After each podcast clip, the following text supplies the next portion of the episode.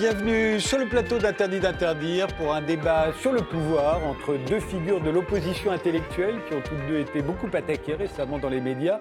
D'un côté, Michel Onfray, qui est philosophe, qui vient de publier Théorie de la dictature chez Robert Laffont. Vous y expliquez que les deux livres de George Orwell, 1984 et La ferme des animaux, sont des théories de la dictature pour le premier, de la révolution pour le second, mais des théories toujours opérationnelles aujourd'hui dans ce que vous appelez euh, l'Europe maastrichtienne, que vous considérez comme une sorte de dictature, mais une dictature du 21e siècle. Euh, ma première question, euh, pourquoi avez-vous envie de discuter avec Juan Branco, Michel Onfray? Parce que Mario Mazoric, qui s'occupe de cette belle maison d'édition, m'a dit j'ai un livre à vous envoyer, euh, ça devrait vous intéresser. Alors, je dis oui, oui, envoyez toujours. et puis j'ai reçu le livre. Crépuscule, donc Oui, Crépuscule. Et puis je l'ai mis sur mon bureau en me disant je vais le lire. Et puis voilà. Et puis à un moment donné, sur ma web TV, d'ailleurs, il y a quelqu'un qui m'a demandé ce que je pensais de Rouen. Je vais même oser répondre des choses gentilles sans l'avoir lu. Web TV, à laquelle il faut être abonné hein, pour, euh, pour, vous entendre chaque semaine. Et en disant, j'ai pas lu, mais ce que j'ai lu sur ce livre m'a bien plu. Et puis voilà. Puis après, j'ai lu le livre et j'étais absolument emballé.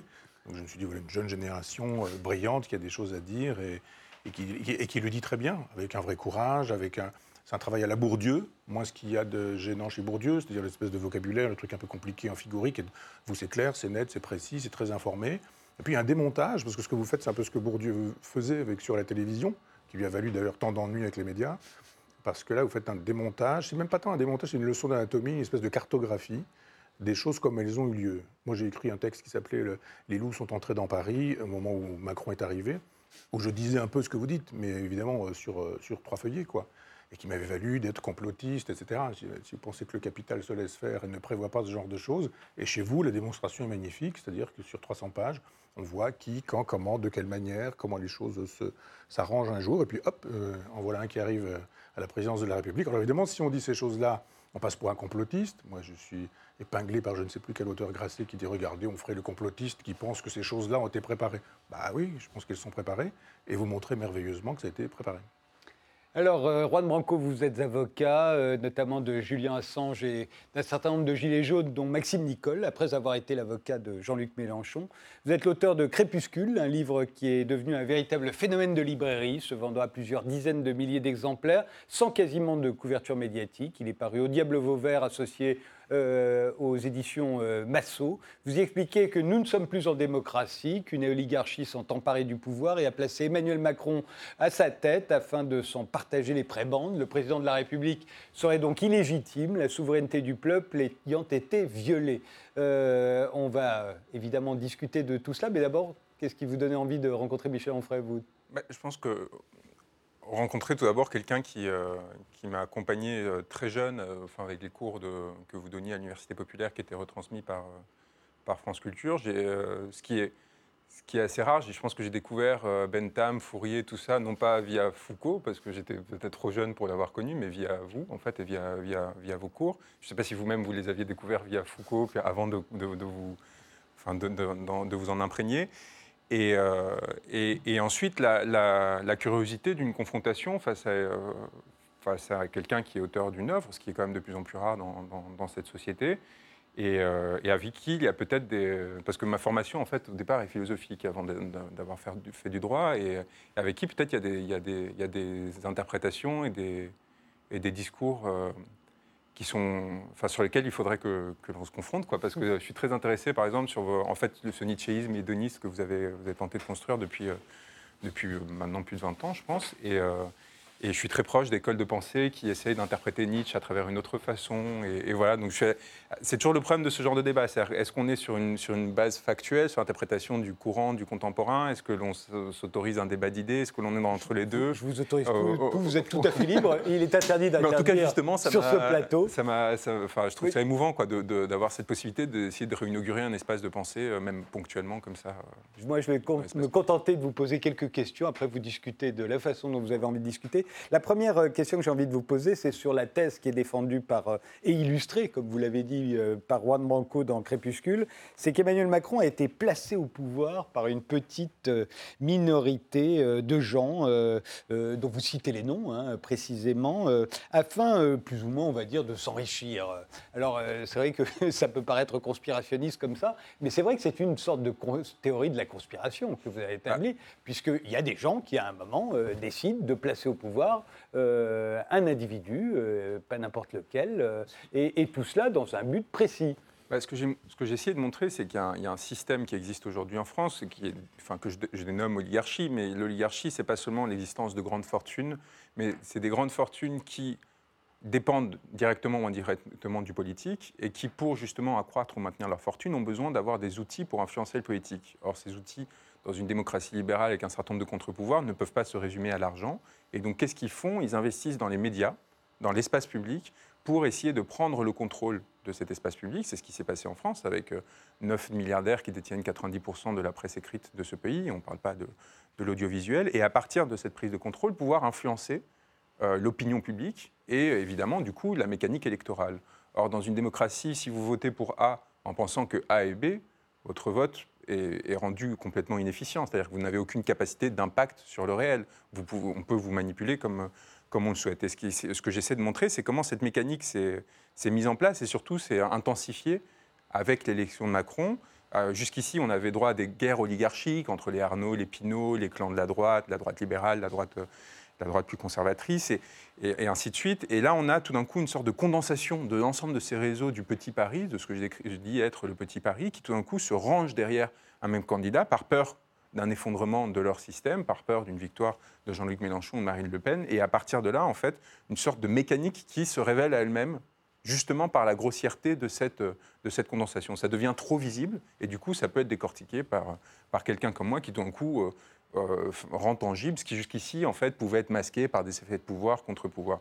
Et cette distorsion de l'espace public, évidemment, ça produit quoi In fine, ben, ça produit des violences euh, politiques au sein de notre pays parce que des personnes qui à un moment ces fortunes-là se font aux dépens du bien commun et donc elles finissent parce qu'on fait on, transfère des ressources euh, de l'État vers le privé à travers des privatisations. Enfin, les fortunes de Bernard Arnault, c'est Boussac, les fortunes de Xavier Niel et compagnie, c'est des licences que leur octroie l'État. Donc c'est à chaque fois en fait une part de notre collectivité qui est prise.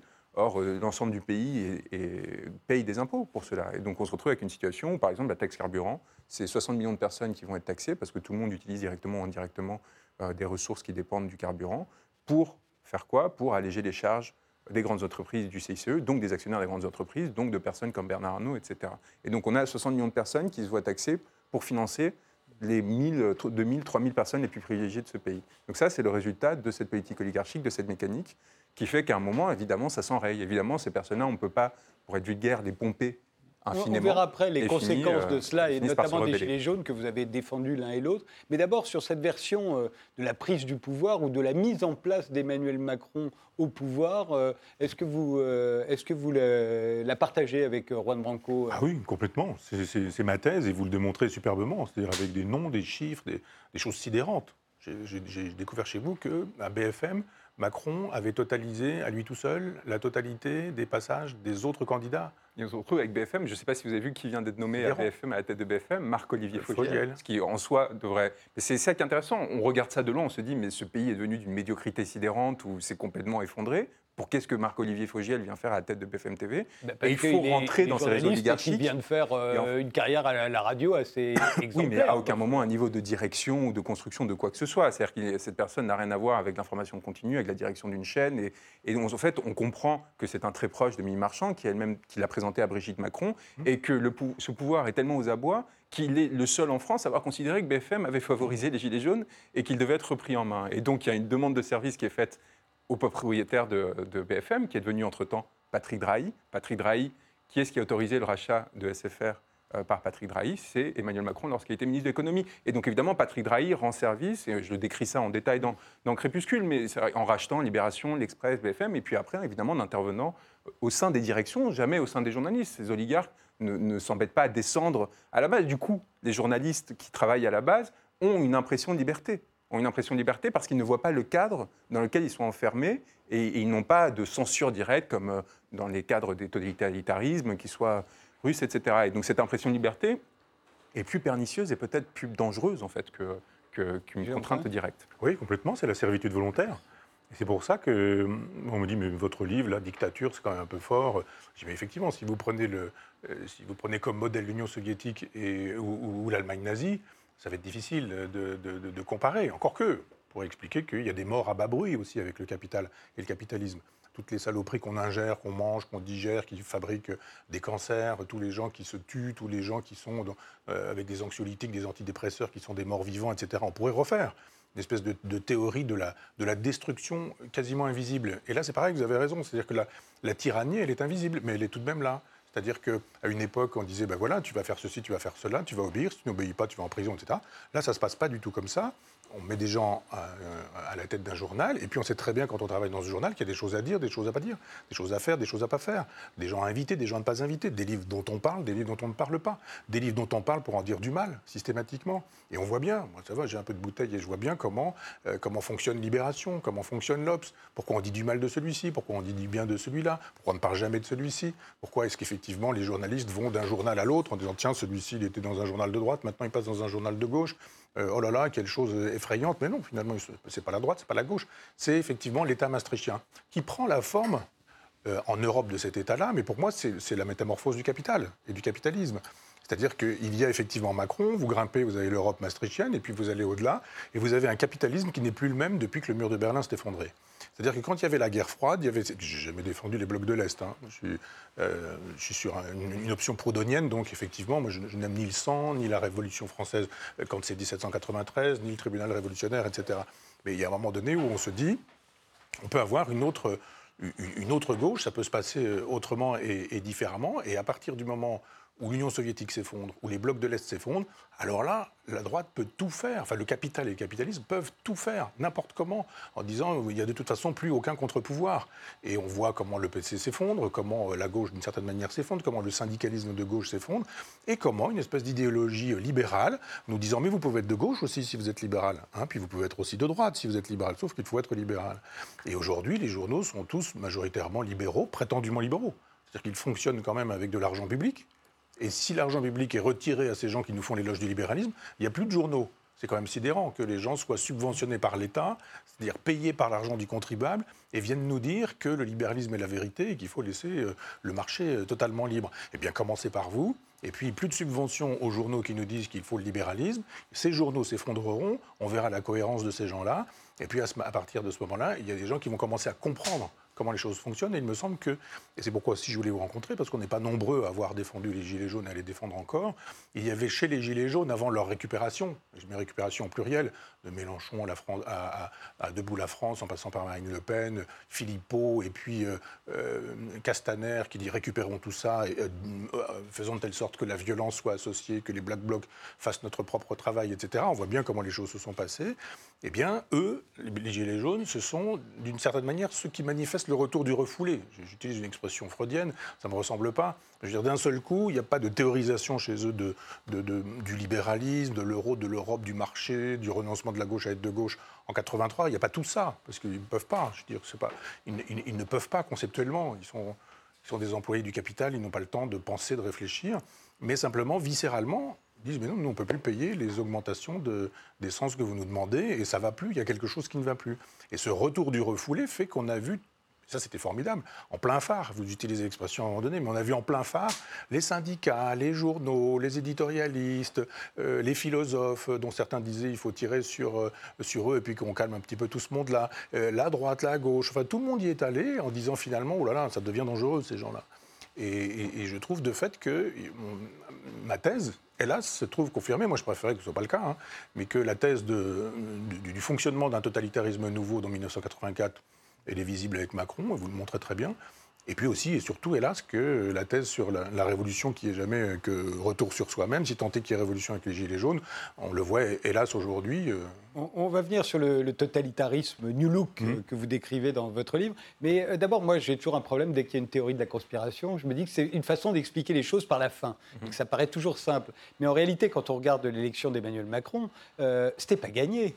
Euh, si ça avait été Alain Juppé, Macron n'aurait jamais été face à Marine Le Pen au deuxième tour. Si à la place d'Alain Juppé, c'était François Fillon, s'il n'y avait pas eu l'affaire du canard enchaîné, Macron n'aurait peut-être pas été au deuxième tour, tellement euh, euh, Fillon a un moment été populaire. Et attendez, si ça avait été François Hollande, Macron n'aurait pas été au deuxième tour non plus, parce qu'il lui aurait pris trop de voix, François Hollande. Si ça avait été Emmanuel Valls à la place de François Hollande, Macron n'était pas non plus au deuxième tour. Et enfin, si François Bayrou, au dernier moment, après tout coutumier des élections présidentielles, avait trouvé que celle-ci était la bonne pour lui, qu'il avait peut-être enfin sa chance, euh, Macron n'aurait pas été au deuxième tour. Donc c'est seulement à la fin que l'élection d'Emmanuel Macron est inéluctable face à, face à, Marine Le Pen, mais elle n'était pas du tout au début. Ce que je montre avec, à, travers, et ce que j'utilise l'élection de Macron pour, pour euh, montrer comment en fait la mécanique oligarchique se met en place. Mais j'aurais pu l'illustrer de la même façon avec l'élection de Fillon. Avec les autres candidats. Euh, qu'il y ait, la, la politique, c'est une chose organique vivante, d'accord, qui dépend d'événements qui ne sont pas euh, le seul fruit de la volonté de chacun des acteurs de celle-ci. il y a évidemment, on est face à des, des, acteurs qui euh, ont une capacité à la polymorphie dans leur, euh, dans leur implication politique assez merveilleuse. Xavier Niel a essayé de prétendre qu'il n'avait pas appuyé euh, Emmanuel Macron en disant mais regardez, j'ai aidé financièrement la campagne de, François Fillon. Mais évidemment, justement, c'est des personnes qui peuvent se permettre des appuis successifs et des variations dans les pions qu'ils placent de façon à... Ils ont une telle surface et il y a un tel degré de dépendance à leur égard dans, cette mise en place. Macron, par exemple, est appuyé très tardivement. Euh, par Xavier Niel, pardon, euh, par, Arnaud Lagardère dans la phase, euh, c'est-à-dire la, montée en puissance en termes de notoriété grâce à Paris Match, les unes successives, ça intervient très tard dans son parcours, au moment où justement l'effondrement des candidats du système successivement font qu'on se retrouve face à des alternatives qui font pencher peu à peu cette mécanique oligarchique vers Macron. Et ce qui est extraordinaire dans, dans l'élection de Macron, c'est justement à quel point en fait l'ensemble de la mécanique oligarchique, c'est comme solidarisé pour ce candidat à la fin, évidemment, dans une dynamique progressive. C'est-à-dire qu'il y a eu un cumul d'effets qui ont fait que, pour la première fois, je pense, dans l'histoire de France, il y a eu l'ensemble du système oligarchique qui s'est à l'exception peut-être de Martin Bouygues et de Dassault, dit déjà placé. Édouard Balladur. Euh, mais Balladur était en effet le, grand prédécesseur de Macron dans cette tentative de condensation des réseaux oligarchiques. Mais alors justement, est-ce que là on n'est pas dans un cas plutôt de, au fond, de fraternité, on va dire euh, idéologique, euh, mais non, et, de mimétisme qui peut exister à la fois dans un, pour une partie de, la classe des hommes d'affaires, des industriels, des médias vraisemblablement. Et, euh, alors là, plus du côté de la, thèse de, Michel Onfray, qui aurait comme ça une espèce de, chape idéologique euh, euh, qui viendrait d'un credo européen, européen et libéral, et pourquoi pas même libertaire d'ailleurs, qui viendrait s'y ajouter, et pas simplement d'un événement Moi, je dire, programmé pour faire élire telle personne. Je défends l'idée que, enfin, justement, que ces gens n'ont pas d'idées, n'ont que des intérêts, et ils ont des outils pour servir leurs intérêts. Et la, leur attribuer une capacité à conceptualiser, à construire une idéologie, c'est vraiment leur faire euh, Enfin, c'est des personnes que j'ai rencontrées, que ce soit Xavier Niel et les autres. Enfin, c'est des personnes qui ne sont pas en capacité de porter euh, une structuration de leur, de leur regard sur le monde. C'est des personnes qui sont simplement capables de voir leurs intérêts. Et là, vous parliez de l'hypocrisie de l'idéologie libérale, mais c'est absolument ça. C'est des personnes, encore une fois, dont la fortune dépend de l'État, de, de, cette implication très française de capitalisme d'État. Il n'y a pas d'entrepreneurs parmi ces gens-là, ou très peu. Et des gens comme Xavier Niel, même, même disons, les plus entrepreneurs d'entre eux, sont des personnes qui dépendent largement et lourdement de, la commande d'État. Ça a été euh, le cas en France. En hein, France, voilà. Donc en fait, et, pourtant, ils portent cette, euh, idéologie libérale qui est, qui est une non-pensée. on voit bien qu'il y a une incapacité à élaborer quoi que ce soit. Moi, mon opposition à Macron naît en 2013 quand j'assiste à une conférence qu'il donne à Sciences Po. Il est alors conseiller de François Hollande. C'est très rare qu'un conseiller du président de la République ait le droit à une expression publique. Et, donc il y a un privilège qui lui est offert ainsi. Et il va, il veut discourir sur l'Europe dans le grand amphi de, Sciences Po. Et moi qui suis un peu à l'intérieur de ce système élitaire, donc qui voit les gens qui naissent, etc., je me dis, tiens, celui-là, il faut que j'aille voir à quoi ça ressemble. Et il était déjà tellement dans les petits cercles défendus. Euh, et il commence à faire une sorte de discours, mais vraiment d'une médiocrité sidérante euh, en tentative d'élaboration philosophique, où en fait tout, le référentiel est de droite. Il va de Raymond Aron à Constant, en passant par je ne sais pas combien de penseurs qu'il mélange comme un, candidat à l'ENA qui aurait mélangé ses fiches, qui il attribue des citations à l'un puis à l'autre. Et là, je me dis deux choses. Comment ça se fait qu'une telle médiocrité soit à ce point encensée au sein de... Enfin, qu'est-ce que c'est que ces élites, entre guillemets? Et d'autre part, comment ça se fait que ces personnes ne voient pas que cet être n'est pas de gauche? C'est-à-dire qu'ils sont censés être de gauche, le pouvoir est alors socialiste et les personnes qui le propulsent sont alors socialistes. Et en fait, c'est ce que vous décrivez. Ces gens-là ne sont pas de gauche ou de droite, ils sont avant tout libéraux. Et en fait, que ce soit. Mais sous le libéralisme, ce que je défends moi comme hypothèse, c'est que ce n'est pas une pensée chez eux, c'est encore une fois juste une façon de défendre leurs intérêts en ayant une façade qui va leur permettre de masquer en fait les rapports de force qu'ils mettent en place, les rapports de classe. Michel Onfray, moi j'ai l'impression que vous voyez quelque chose de plus structurel là où Juan Branco voit quelque chose de très conjoncturel dans Crépuscule. Vous voyez quelque chose de plus structurel dans Théorie de la dictature, où pour vous il y a un empire, il y a l'empire maastrichtien, euh, et, donc c'est une structure. On ne peut pas imaginer qu'un un Emmanuel Macron, dans, dans votre vision à vous, puisse comme ça arriver au pouvoir sans que la structure d'ensemble l'ait accepté. Il ne peut pas y avoir un petit complot français. Non, ce n'est pas un complot. Mais on dit la même chose. Simplement, euh, vous, vous, le dites avec euh, un microscope et moi avec un télescope. C'est-à-dire voilà, euh, il y a une façon de dire, effectivement, ça s'est passé comme ça avec celui-ci, mais vous avez donné des noms de gens différents qui défendent une même idéologie. Dans tous les noms que vous avez donnés, Bayrou, Fillon, etc., tout le monde a fait semblant de croire que c'était un grand enjeu qu'une France dirigée par, euh, par euh, Valls, par euh, Fillon, etc., ce serait très très différent. C'est pas différent du tout. Depuis 1983 et le renoncement de la gauche à être de gauche, c'est un cap qui est le même pour tout le monde. On a des problèmes de style, des problèmes de personnes. on voit bien, Sarkozy est monté sur pile, Hollande est, fatigué tout le temps. on dit, bon voilà, il y a deux tempéraments, il y a deux caractères, mais ils défendent la même idéologie. Euh, c'est exactement la même chose. C'est-à-dire, vous avez donné des gens en disant, vous avez eu le choix, etc. Mais finalement, on avait le choix qu'entre eux, une banane, une pomme, une fraise, etc., des, fruits. Vous avez envie de dire, mais moi je voudrais des légumes, je voudrais pas de légumes, je voudrais de la viande. On vous dit, mais non, c'est pas prévu. C'est-à-dire qu'il n'était pas prévu dans cette, dans cette élection que quelqu'un d'autre qu'un défenseur de l'État maastrichtien soit élu. Moi, j'ai dit à plein de gens, je dis, mais moi, je peux vous faire un pari et je vais m'en faire des caisses de champagne. Je vous fais le pari, je vous dis qu'il va être élu aux, prochaines présidentielles. On dit, ah bon, vas-y, dis-moi, je dis un candidat qui défendra Maastricht. On dit, ah, je dis non, mais je vous dis juste que je ne vous donne pas de nom, mais je ne sais pas qui, mais à un moment donné où ça devenait facile de savoir qui. Simplement, effectivement, il y a un goulot d'étranglement qui fait, vous le montrez superbement, le, le fonctionnement là. Et ce n'est pas une théorie du complot.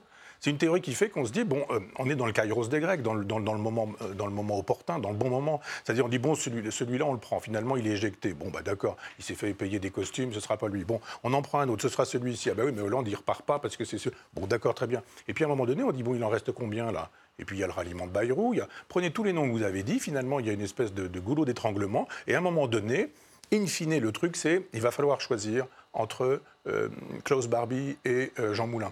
Jean Moulin, c'est moi. Klaus Barbie, c'est Marine Le Pen. Avec cette stratégie qui consiste à dire, entre les deux tours, je vais à Oradour-sur-Glane, ce que fait Macron quand même.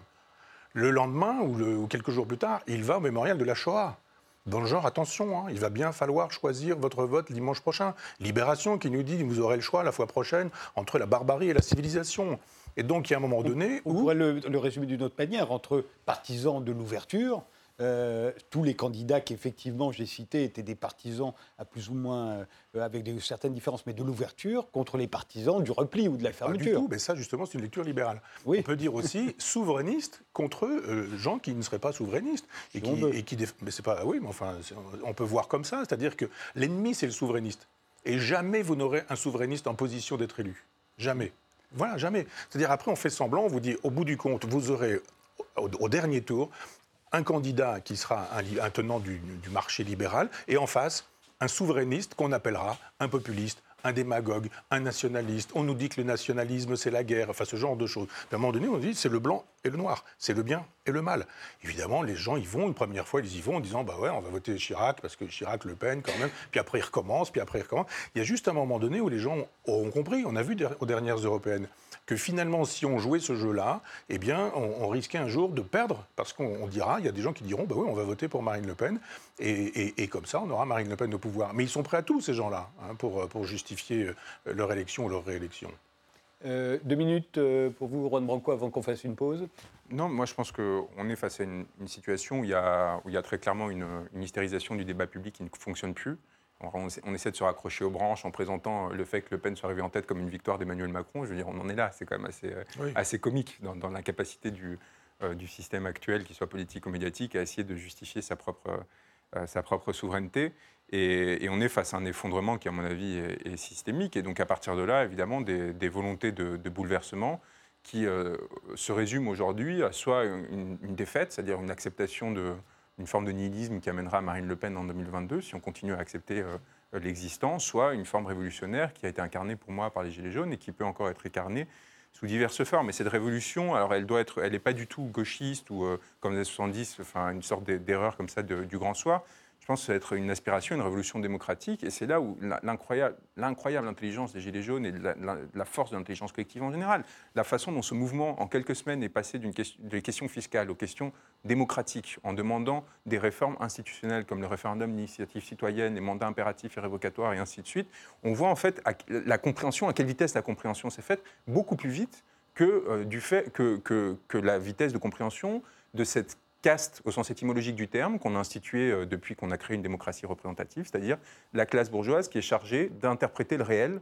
Euh, parce qu'en 89, après s'être libéré de la servitude, enfin des serfs, du système de servage, on s'est libéré des aristocrates et on a fini par avoir le droit non pas de parler nous-mêmes, mais d'élire des personnes qui parleraient en notre nom.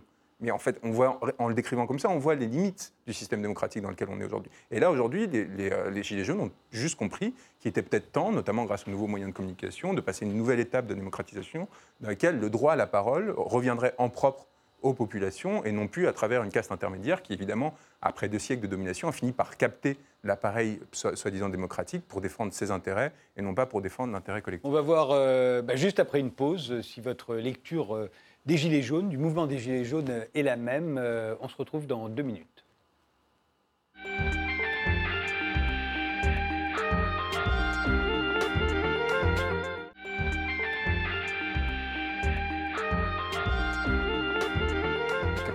On continue notre euh, débat sur le pouvoir entre euh, Michel Onfray, qui est philosophe et qui vient de publier Théorie de la dictature chez Robert Laffont, et Juan Branco, qui lui est avocat euh, et qui est l'auteur de Crépuscule aux éditions Diable Vauvert, associé aux, éditions Massot. alors faisons-en aux, Gilets jaunes. Est-ce que vous les voyez de la même manière? Est-ce que c'est le, le, peuple qui se lève tout à coup parce qu'il réalise, au fond, qu'il que le, président euh, n'est pas légitime, euh, que la souveraineté du peuple a été violée. Vous le voyez comme ça aussi C'est un peu la thèse de, Banco. Vous le voyez comme ça il faut penser en termes dialectiques, quoi. Disons, euh, ça démarre avec effectivement une, une, proposition très simple, c'est on ne peut plus payer l'essence si vraiment les prix augmentent et on est en détresse, donc on sort le gilet jaune et montrez votre gilet jaune, etc. Entre ce moment et aujourd'hui, il s'est passé plein de choses. Donc on voit bien que des choses se sont dites au départ, qui ont valu d'ailleurs euh, aux Gilets jaunes de se faire mépriser copieusement.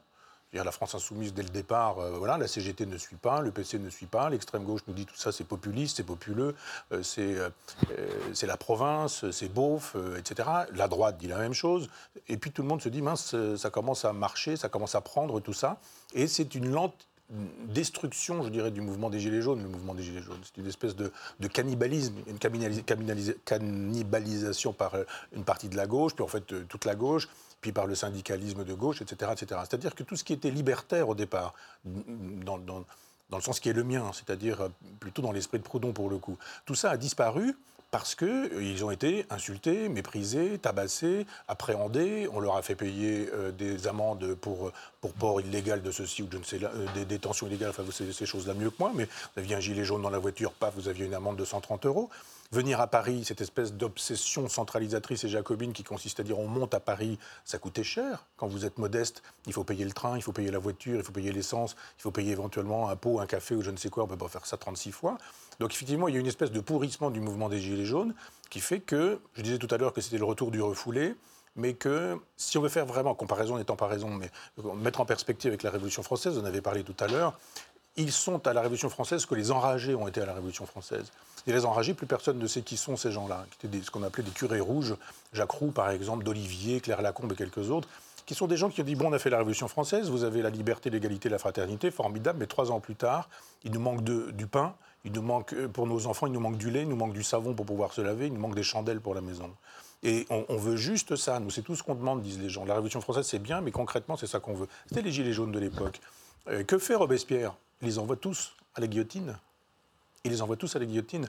C'est-à-dire que cette captation, pour le coup, par les Jacobins à l'époque, mais aujourd'hui par euh, la gauche institutionnelle de cette belle énergie des Gilets jaunes euh, est quelque chose qui me, me, me, dégoûte. Ça me dégoûte, c'est vraiment le mot qui convient, de voir cette belle énergie de gens simples, modestes, qui ne savent pas forcément parler, s'exprimer ou refaire le monde, mais qui disent juste on n'en peut plus, on est épuisé, on est fatigué. Et toutes ces espèces de rats là, de syndicalisme, euh, de la, classe politique qui arrive en disant tout ça est récupérable Donc moi je pense que ça peut être effectivement comme ça que se termine la Révolution. Regardez, la Révolution 1789 ça se termine avec euh, l'Empire, avec le bonapartisme. Mai 68 ça se termine avec Pompidou et Giscard d'Estaing. À chaque fois que vous avez 1860, la Commune, vous voyez comment ça se termine avec, euh, avec l'Empire. Enfin il y, a, des moments donnés où on se dit à chaque fois qu'il y a une révolution, 1917 encore que un coup d'État bolchevique, c'est pas exactement la même chose.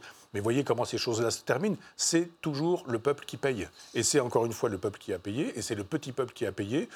Moi, je ne suis pas très optimiste. Je ne vois pas comment il pourrait. J'ai l'impression que c'est votre différence d'ailleurs, parce qu'effectivement, dans, dans la théorie de la dictature, vous expliquez que y a une théorie de la révolution qui fait qu'à chaque fois, les classes populaires sont, en sont les victimes. Euh, ça n'est jamais tel que ça produit. J'ai l'impression que vous êtes beaucoup plus optimiste, Juan Branco, encore plus dans vos tweets d'ailleurs que dans, dans Crépuscule. enfin, Crépuscule s'appelle Crépuscule, c'est parce que c'est le crépuscule et d'Emmanuel Macron et de cette oligarchie. Vous, vous parlez assez peu de l'Europe dans ce livre. Hein. Vous n'y voyez pas l'Europe derrière. Non, et de notre société. C'est un truc, euh, franco-français pour vous. Le crépuscule est à double sens, parce que ça peut être aussi le crépuscule de notre société si on, si on, si on continue sur cette lancée. Par contre, c'est vrai que je ne suis pas d'accord avec vous. Je suis très optimiste, moi, sur sur ce qui est né en fait de ce mouvement, sur la non-récupération de celui-ci, à mon avis, parce que on l'a bien vu avec des élections européennes. En fait, il y a une, il y a une incapacité à, coaguler en fait le mouvement Gilets jaunes par aucun des mouvements politiques existants. Il y a une résistance très forte en fait de cette euh, intelligence collective qui, pour moi, est née. C'est-à-dire que c'est normal de, ne pas savoir parler lorsque vous avez été les, le, le, cœur d'un système où votre, dont, le, cœur, justement, était la délégation de, votre, de la parole. C'est-à-dire on, on, on, finançait des gens à qui on payait des études, des fonctions au sein de la société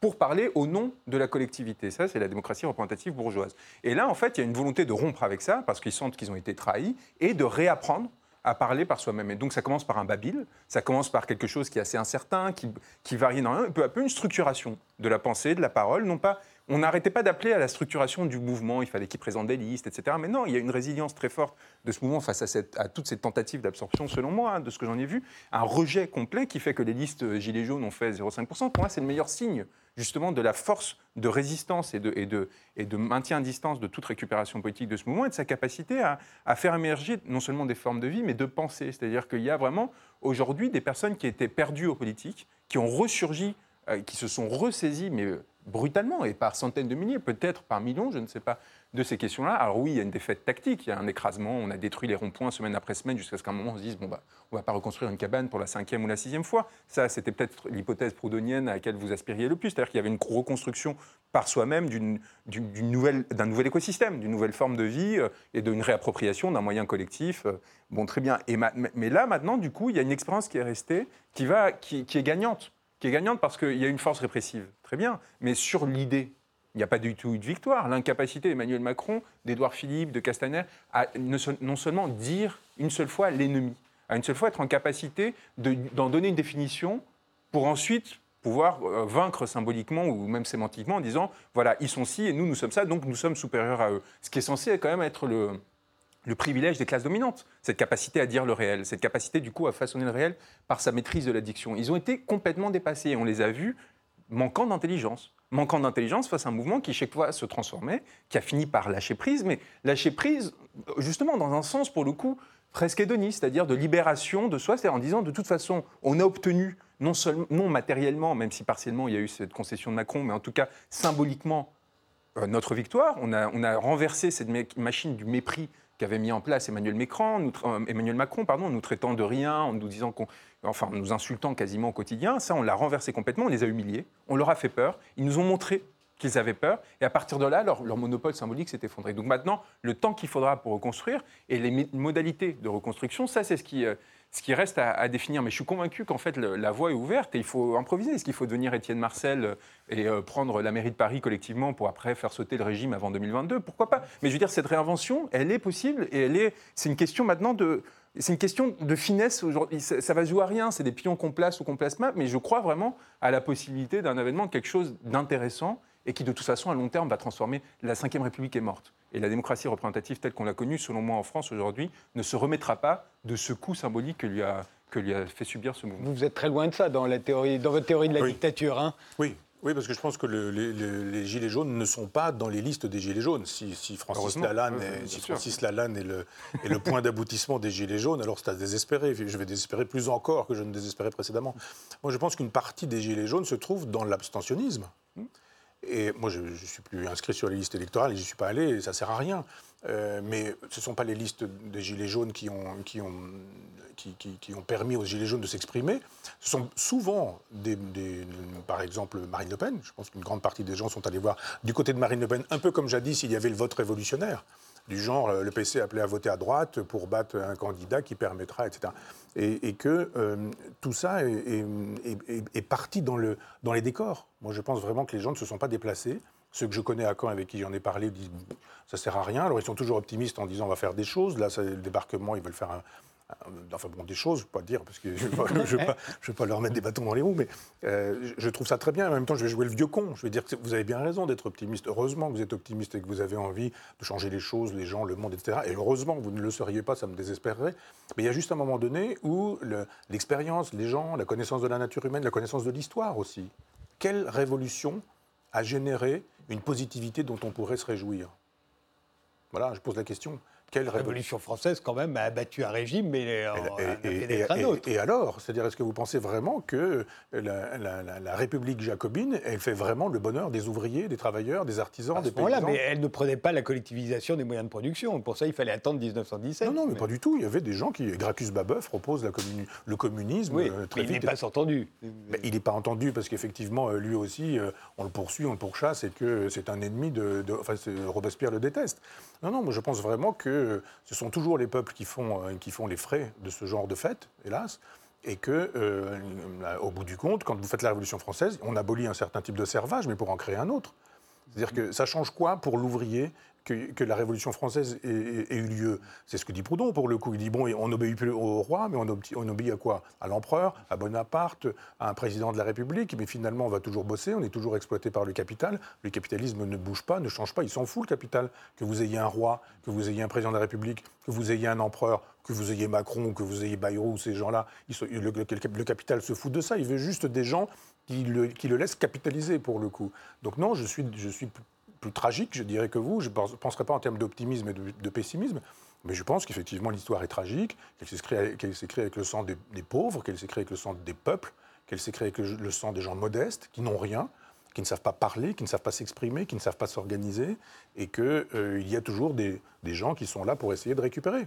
Moi, je n'ai pas voulu récupérer à Caen, des gens sont venus me voir, j'ai dit, écoutez, on peut faire une université populaire des Gilets jaunes. Moi, on a une web TV, j'ai une web TV, on, fait un, grand endroit où on pourra débattre. Il faut penser, justement, si on veut refaire positivement, en disant bon, on fait tomber la Ve République, qu'est-ce qu'on fait à la place? Est-ce que c'est l'autogestion? Il, semblerait, vous dites dans votre livre, que vous êtes un peu pour une République parlementaire. Est-ce que la République parlementaire, c'est la modalité de l'autogestion? Est-ce qu'on ne peut pas penser en termes de girondinisme, expliquer ce qui distingue les Girondins des Jacobins pour penser ce qui advient avec les Gilets jaunes, en disant mais soyons positifs. Il y a une création de banques qui est possible et pensable par Proudhon. Comment on fait par exemple si on veut aujourd'hui euh, qu'une banque soit vraiment populaire? Euh, eh bien, on peut demander à des économistes qui nous expliquent comment on s'y prend. C'est-à-dire qu'il y aurait eu une positivité possible et pensable chez les Gilets jaunes qu'on n'a pas laissé s'organiser parce que des gens sont arrivés en disant Mais attendez, vous avez les questions, on a les réponses. Et les réponses, nous, on sait très bien. Puis après, on se dit bon, alors c'est quoi les réponses? À la France Insoumise, on dit alors c'est quoi? C'est la réponse populiste ou c'est la réponse de l'Union de la gauche? On fait quoi? On va passer un sondage. Là, le sondage est plutôt en faveur de l'Union de la gauche. Bon, ben on y va. C'est euh, plutôt la voilà, ils ont perdu parce qu'effectivement, ils, ont imaginé que l'organisation, c'était obligatoirement l'organisation jacobine. Donc que c'était obligatoirement l'émergence d'une figure et que cette figure allait confisquer le pouvoir. Euh, pas forcément. Si vraiment on est dans la logique un peu rousseauiste, pour le coup, relisons Rousseau. Je ne suis pas tellement rousseauiste en temps normal, mais Rousseau dit une monarchie peut être républicaine quand elle a le sens, c'est votre définition aussi, de la respublica, de la chose publique.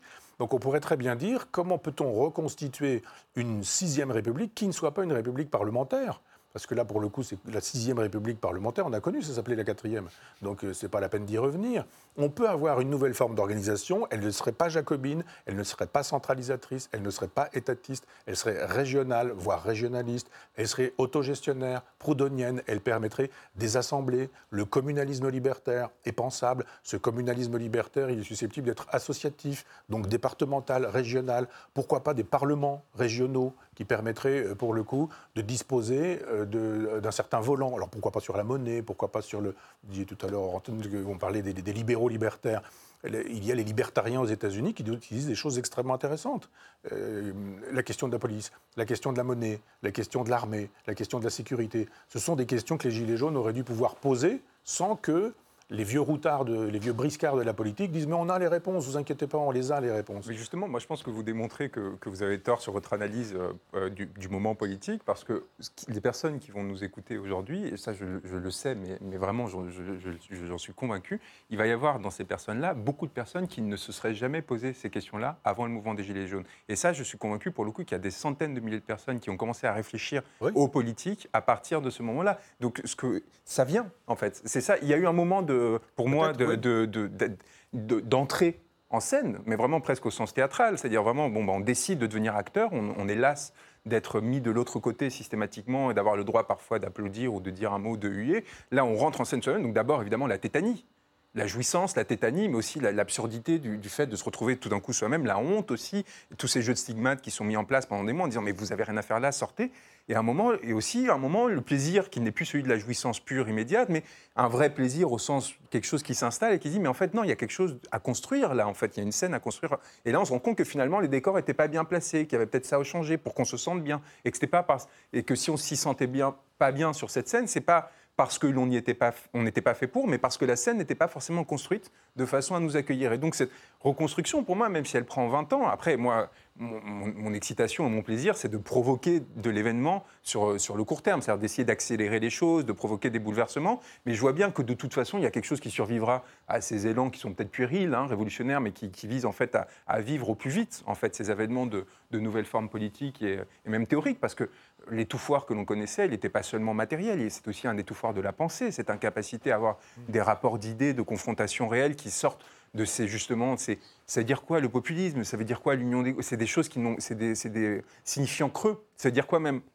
Il y a eu toute une phase fascinante pendant les Gilets jaunes, la question de la violence. On la, on brandissait comme un moment. Mais c'est quoi la violence? Personne, à aucun moment, dans aucun des heures et les heures et les heures de débat télévisé, personne s'est mis à une table et à dire bon, on va définir la violence. Qu'est-ce que c'est la violence? Est-ce que c'est casser une vitrine? Est-ce que c'est euh, tuer quelqu'un? Est-ce que c'est les 15 000 morts par an euh, que provoque le chômage de masse en France depuis 30 ans, selon l'INSERM? Comment est-ce que, Et quel est du coup, à partir de là, est-ce qu'il faut. Parce que là, je pense qu'on serait en désaccord complet sur la question de la négativité. Moi, je suis très artaldien. C'est la question euh, du, du, rôle de la violence en politique. C'est des choses, c'est des débats qui n'existaient ah, plus. C'est sûr. Qui n'existaient plus dans ce pays. Et soudain, en fait, il y a la, la nécessité, moi, moi j'appelle énormément, comme justement comme un exitoire, à la construction de, de tribunaux révolutionnaires qui permettraient de juger non pas de couper des têtes, mais de juger les personnes qui n'ont pas été jugées dans le régime démocratique. Des personnes, par exemple, comme Anne Lauvergeon, qui, chez Areva, fait perdre 4 milliards d'euros euh, d'argent public, qui fait que du coup, il faut recapitaliser Areva, et du coup, EDF aussi, il fait monter les, les factures d'électricité de 6%, et, et, du coup, créer de la souffrance chez des millions de personnes. Cette personne-là, il aurait fallu au moins faire une enquête. Enfin, vous voyez, parce qu'il y a 3000 personnes licenciées. Combien de morts parmi ces 3000 personnes? Combien de vous suicides de les, les donc, patrons qui, réactiver, qui perdent de l'argent Non, c'est de l'argent public. Et non, en fait, ces oui. 4 milliards dont je parle viennent d'une affaire de corruption, qui est l'affaire Hermine. Ce n'est pas juste un échec d'une politique ah. industrielle. C'est là, c'est évidemment là la différence. C'est-à-dire qu'il y a un fonctionnement élitaire qui fait que parce que vous avez fait le corps des mines à 23 ans, en fait, vous avez toujours resté de, dans le système et aujourd'hui, elle est euh, au conseil d'administration d'Engie au lieu d'être en prison. Bon, bah, des choses comme ça. Et à un moment, il faut faire.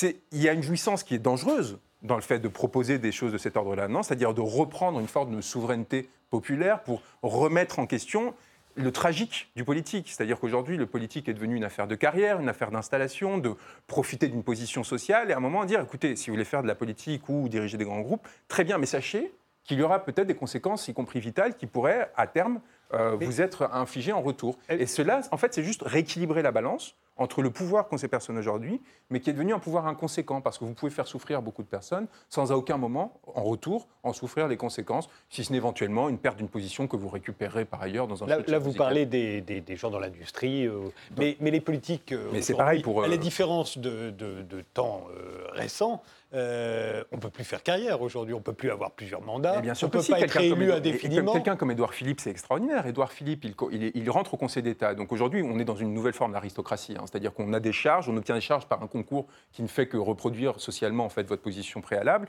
Donc vous rentrez en étant en concurrence avec les enfants de la même bourgeoisie à laquelle vous appartenez, vous, vous gagnez face à eux.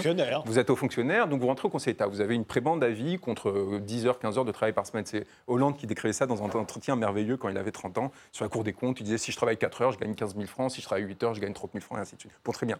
pourquoi pas? Ça, c'est intéressant, c'est une, organisation politique. Il décide que c'est pas assez. Donc il passe dans le privé, dans un cabinet d'avocats euh, anglo-saxon, où il va faire jouer ses réseaux au Conseil d'État et sa connaissance d'intérieur de la machine pour faire gagner des grandes entreprises étrangères contre l'État français dans ses procès au tribunal administratif. En parallèle, il se dit c'est pas suffisant, donc je vais faire une carrière politique parce que comme on est dans un système aristocratisé, en gros, quand vous avez réussi un de ces concours de la fonction publique, immédiatement vous êtes absorbé par ces grandes forces politiques qui vous donnent en gros une charge. Donc il, commence à faire sa carrière au Havre.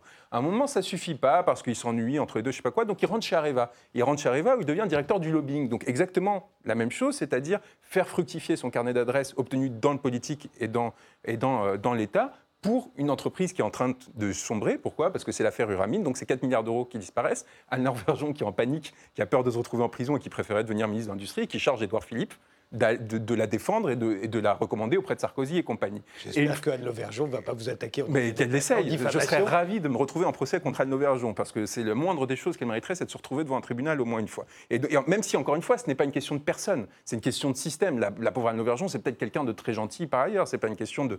Mais vous voyez, voyez ce que je veux dire. Et donc Édouard Philippe, derrière, en fait, construit un système de conflit d'intérêts qui va lui permettre quoi qu'il arrive, d'être en position d'avoir une rémunération, une position symbolique. Il fait recruter sa femme à Sciences Po lorsqu'il devient maire du Havre, après avoir euh, donné des subventions via la mairie du Havre à Sciences Po. Enfin, voyez, et, donc il place ses affiliés dans un système qui est clos, qui ne laisse sa place qu'aux personnes qui appartiennent à une même forme Est-ce que ça n'est pas une conséquence justement du fait qu'aujourd'hui on ne veut plus de politique professionnelle, donc, on veut qu'ils aient d'autres métiers vous voyez bien et qu'ils ne puissent pas s'installer dans mais vous voyez bien qu'à aucun moment dans ce parcours, il y, a, il y a quelque chose qui ne dépend pas de l'État.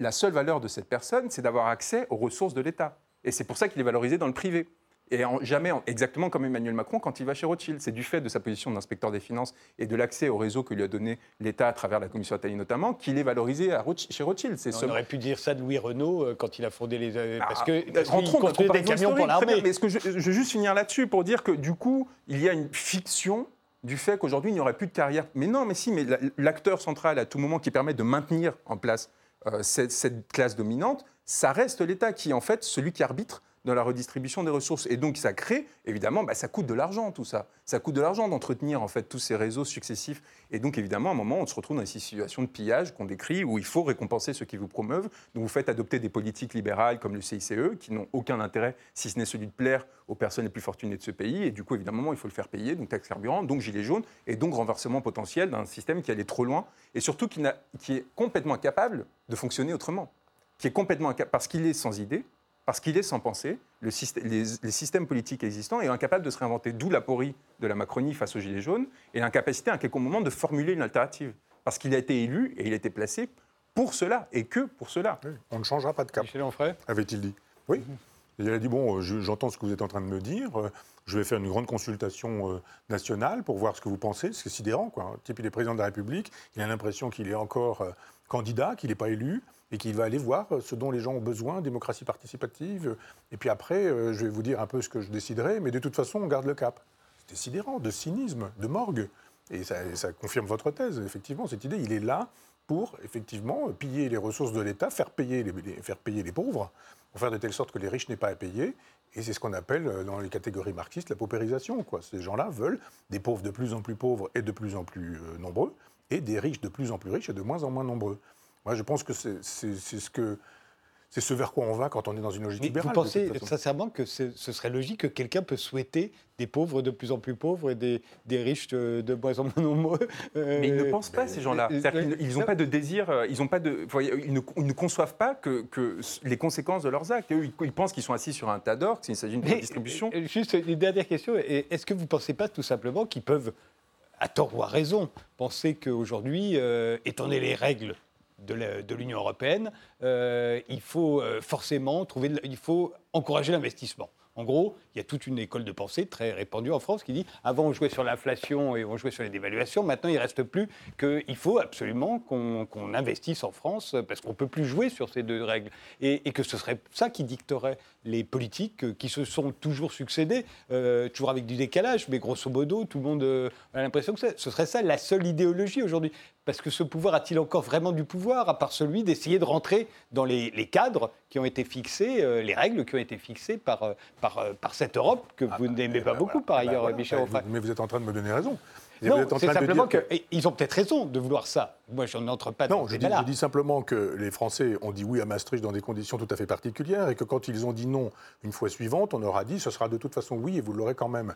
Donc je pense qu'il il s'est passé ça quand même hein, avec cette idée. Oui, que- oui.